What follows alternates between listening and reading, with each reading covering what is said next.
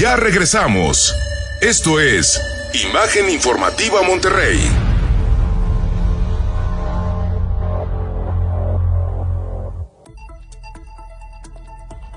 8 con 29, Esperanza Buen Rostro con nosotros. Es martes, tenemos una cita para el viaje literario esta noche. Esperanza, ¿cómo estás? Hola José Luis, bien, gracias. ¿Y tú? ¿Cómo Muy estás? bien, bienvenida a la cabina.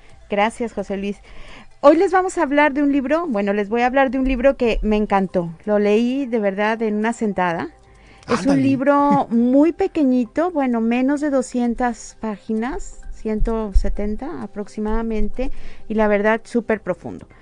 Les voy a hablar de Un amor, de una escritora que se llama Sara Mesa.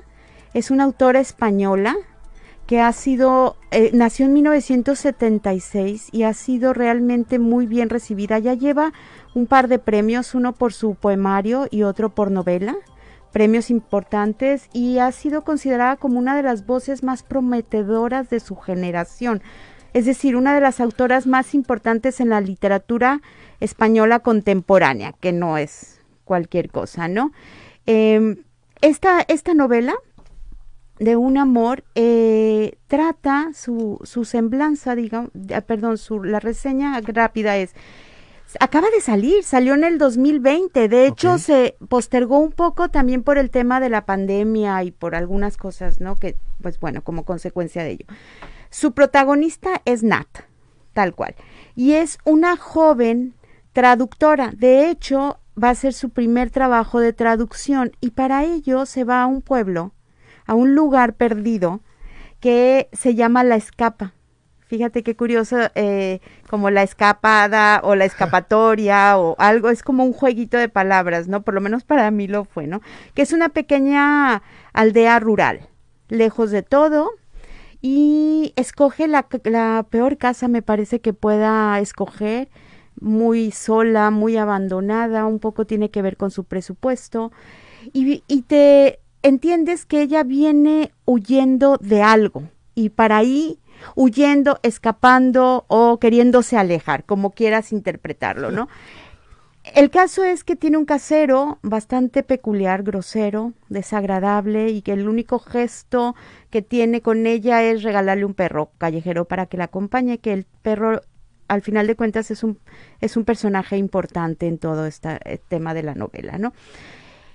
Estar tan aislada y tener como tan poca gente alrededor le va provocando a ella una suerte de reflexión muy extraña, porque por un lado tiene un ambiente de aparente cordialidad con sus vecinos, pero te vas dando cuenta que hay una incomunicación y una lejanía importante. Tiene una cosa súper interesante esta novela, que en mi opinión no le sobra ni le falta ninguna palabra. O sea, Bueno, el uso. Que lo digas tú. El uso, el, el recurso que ella utiliza y que tiene su gran pretexto porque eh, la protagonista pues sabe del lenguaje, pero es eh, el uso que hace la escritura al seleccionar cada, la escritora al seleccionar cada una de sus frases es contundente, me parece. Y siendo una novela tan pequeña, cala profundamente, yo diría, ¿no? Cala profundamente en muchos sentidos. ¿Cómo llegas a ella? Siempre te lo pregunto porque te va- sé que hay una historia siempre de, de cómo llegamos a un libro. Este es un libro, me lo brinqué porque lo acabo de leer esta semana y es un libro que conocí también en uno de los círculos literarios que tenemos en Cálamo y realmente me llegó profundamente. ¿Y por qué quisiera recomendarla hoy? ¿Por qué me la salté de otros dos que tenía por ahí ya en lista de espera, que ya leí también? Porque es una, es una novela que te logra, logra reflejar o logra eh, transmitir al lector como varios sentidos, varias como capas de identificación. Por un lado, sí llegas a sentir como esta identificación de que todos en algún momento queremos escapar de algo y queremos irnos lejos y aislarnos y todo. Pero luego viene como la parte de como si escapar a algún lado eh, arreglara todos los problemas porque los llevas en la mochila, ¿no? Al final, cargando, claro. a donde vayas, llevas contigo todos tus issues o todo lo que traigas en la mente. Ay, me trae porque el issue no. Bueno, también te hace como conectar mucho con la parte de contigo misma y el miedo, enfrentarte a situaciones de cambio, por ejemplo, un nuevo lugar, unos nuevos vecinos, una nueva forma de ser a la que te tienes que acostumbrar.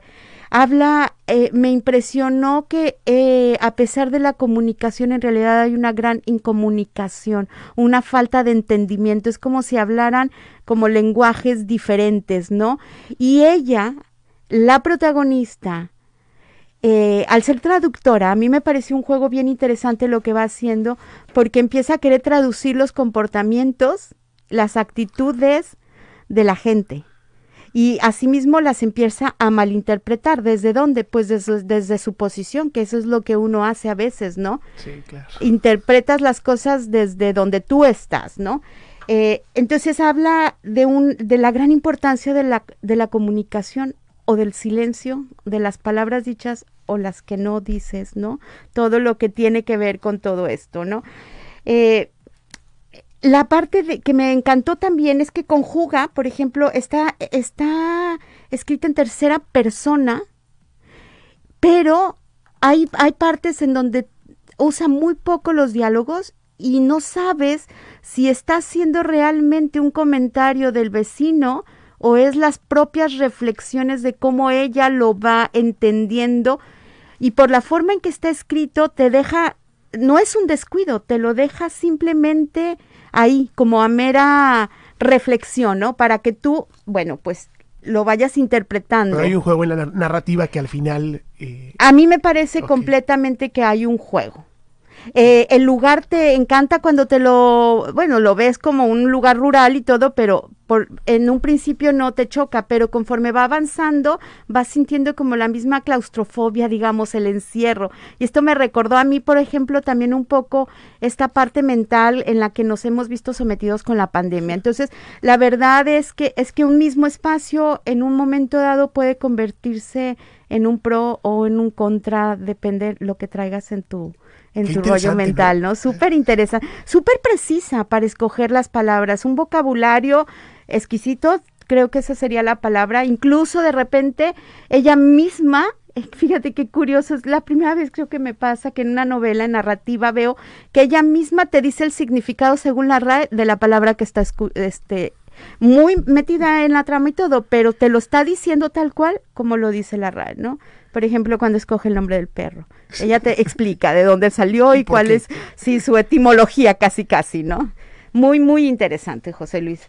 Me encantó. La verdad es que fue un, un gran descubrimiento esta, esta chica, ¿no? Quiero pensar que hay frases que te atraparon. Sí, sí. hay eh, un par de frases, por ejemplo, sí. esto me parece contundente y que si lo recordáramos haría una gran diferencia. Que has oído de la gente no cambia. Bueno, los cambios, todos los cambios existen y son para bien. Y luego otro es, porque la piel tiene memoria y repetir es profundizar. Ay, me encantó, me pareció tanto. Fíjate, la piel, ya ves que uno dice, pues sí, todo lo recuerdas, pero conforme recuerdas, fíjate la profundidad de, vas profundizando más como en tu pensamiento, probablemente. Es la interpretación que yo le doy, me gustó muchísimo, ¿no? A lo mejor para concluir, José Luis, te diría yo que es una novela que me sorprendió, en la que la autora consigue enfrentar, digamos, al lector con los límites de tu propia moralidad también, porque hay un par de cosas que te, te conflictúan con tus prejuicios e incluso con tus miedos.